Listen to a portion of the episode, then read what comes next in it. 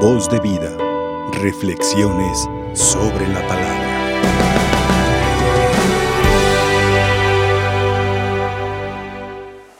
Sin duda que San Pablo está contento con la comunidad de los Efesios, porque han estado respondiendo, porque han estado manifestando ese cambio al haber aceptado el bautismo y haberse integrado a la iglesia del Señor.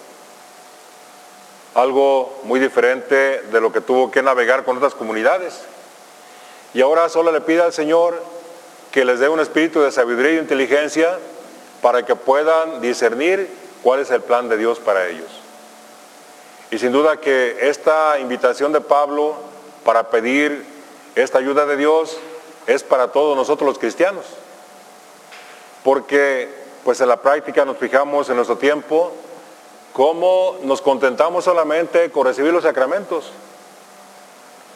Muchos quieren bautizar a sus hijos porque es una tradición, porque es una costumbre, porque están grandecitos, pero no por una vida cristiana.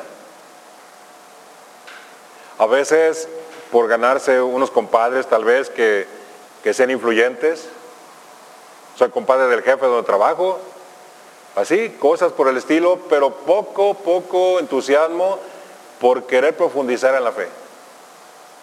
Qué bueno que ahorita la catequesis nos está llevando a eso, no tanto a preparar a los niños para los sacramentos, que claro es un paso importante, que reciban los sacramentos de iniciación cristiana, pero más bien se piensa que la catequesis tiene que ser para preparar la vida, una vida cristiana en la cual sepamos verdaderamente vivir los valores del Evangelio vivir los valores del reino de Dios.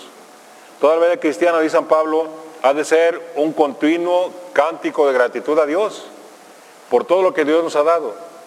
Y eso lo podemos experimentar cuando estamos abiertos a la acción de Dios, cuando le pedimos a Dios la sabiduría para saber distinguir todo lo que viene de Dios.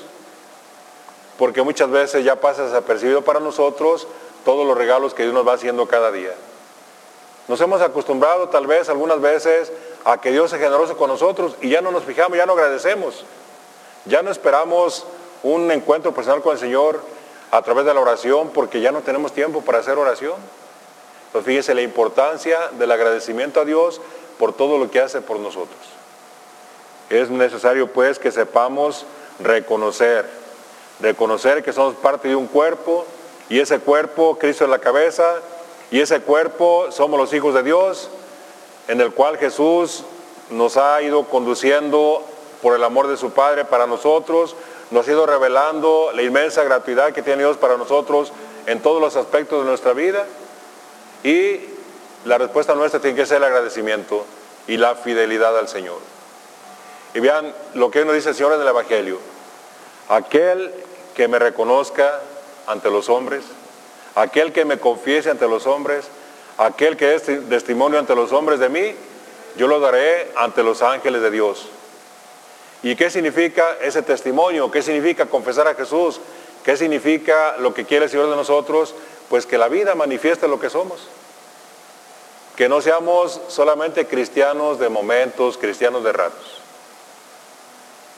Fíjese, por ejemplo, nuestra vida cristiana muchas veces se parece a la vida cotidiana. ¿En qué? Va a ser tiempo de lluvias, ¿qué hacemos? Sacamos el paraguas porque lo vamos a ocupar. Va a ser tiempo de frío, lavamos las cobijas, lavamos los abrigos, lavamos los suéteres porque tenemos que abrigarnos. Pero no traemos el suéter todo el año, ni traemos el paraguas todo el año, nomás cuando lo ocupamos. Y así le hacemos con Dios. Somos cristianos cuando lo necesitamos, cuando lo ocupamos, Acudimos a Dios solamente en los momentos de aprieto, los momentos de dificultad, los momentos de dolor, pero no todos los días. Todo lo que quiere el Señor que cada día demos testimonio de Él. Y eso es confesar a Dios. Y entonces Jesús va a estar siempre de nuestra parte. ¿Por qué? Porque nosotros estamos de parte de Él, estamos unidos a Él. Y el otro aspecto que dice el Señor, aquel que me niegue, no solamente negarlo con las palabras, negarlo significa que nuestra vida no vaya de acuerdo a lo que Él quiere. Que llevemos una vida totalmente cristiana a la identidad que tenemos de bautizados, de hijos de Dios. Cuando nos mundanizamos, cuando nos dejamos llevar por la mente del mundo, la mente de la sociedad, que la mayoría de las veces nos aparta de Dios, entonces estamos negando a Jesús. Estamos negando nuestra identidad de cristianos.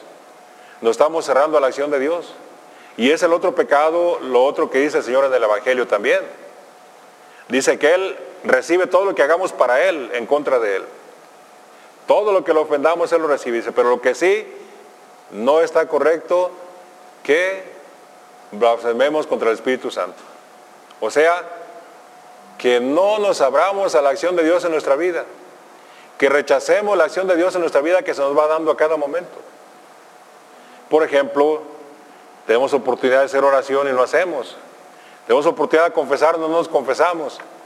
Tenemos oportunidad de recibir los sacramentos, no los recibimos. Y eso es el común de cada día. Hace rato platicaba con una persona allá en, la librería y veíamos pues la situación que está viviendo ahorita en, en, todos lugares, en las librerías católicas, en los templos, en todas partes. Cuando no había oportunidad de ir a misa, la gente renegaba. Y se ponían ahí en la puerta del templo, se ponían afuera, ahí a escuchar la misa, ahí en el cancel de la entrada, todo el barandal de la entrada. Y ahora que pueden entrar no van. No van. Las confesiones, no hay muchas confesiones. Si vemos la vida de muchos matrimonios, la gran mayoría, o muchos por no decir la gran mayoría, no tienen el sacramento del matrimonio. Yo hace unos domingos que me tocó bautizar en la parroquia, les dije, ah, caray, la primera vez que me toca que todos los que bautizo son de matrimonio. Porque casi siempre son de otras uniones, pero no de matrimonio. Unión libre, divorciados vueltos a juntarse con otra persona, o madres solteras, o lo que sea, pero no de matrimonio. Y ese día los dos que bautizarán de matrimonio. ¿Qué quiere decir? Pues que nos estamos cerrando a los sacramentos, nos estamos cerrando a la acción de Dios, nos estamos cerrando a vivir nuestra identidad de cristianos. Hoy celebramos a un santo mártir de los primeros tiempos de la iglesia, San Ignacio de Antioquía. Es el segundo sucesor de San Pedro en la iglesia de Antioquía. Y es un personaje muy importante, se llama padres apostólicos a ellos, San Policarpo, varios padres de ese tiempo, porque son discípulos de los apóstoles. Ellos conocieron personalmente a los apóstoles y, fueron sus discípulos. Y es curioso pues que este, este santo hombre, santo varón, ya mayor, lo llevaban caminando a Roma para sacrificarlo allá con las fieras. Y él les decía a su gente, y escribió siete cartas a las iglesias de sus conocidos, de las que él conocía que la había evangelizado. Dice, miren, si me quieren, no me impidan que dé mi vida por Cristo. Déjenme que quiero morir por Cristo. Quiero ser trigo de Dios, que las fieras me mastiquen y me hagan pan para ofrecérselo al Señor. Era un hombre convencido de su fe, un hombre convencido de que sabía perfectamente quién era Jesús para él y con gusto entregaba su vida por el Señor. ¿Qué pasaría con nosotros si ahora tenemos persecución? Así cruenta de, que nos fueran a matar por ser cristianos, pues sin duda que el distintivo de cristiano lo guardábamos allá, como guardamos las cosas de Dios, como guardamos al Señor, como guardamos el nacimiento también, ¿verdad? Así lo hacemos con el niño Dios, lo guardamos para no tenerlo otro día. Bueno, pues hoy le pedimos al Señor, por medio de San Ignacio de Antioquía, y sobre todo por medio de la Santísima Virgen, Madre de la Iglesia, que sepamos verdaderamente vivir nuestra condición de cristianos. Que las 24 horas del día seamos bautizados, seamos cristianos, seamos hijos de Dios, seamos miembros de la iglesia. Que no dejemos nuestra identidad de cristianos para algunos momentos especiales, sino que cada día manifestemos donde quiera que estemos lo que somos. Y de esa manera tenemos asegurado que el Señor hable por nosotros cuando lleguemos al reino de los cielos. Que así sea. Voz de vida. Reflexiones sobre la palabra.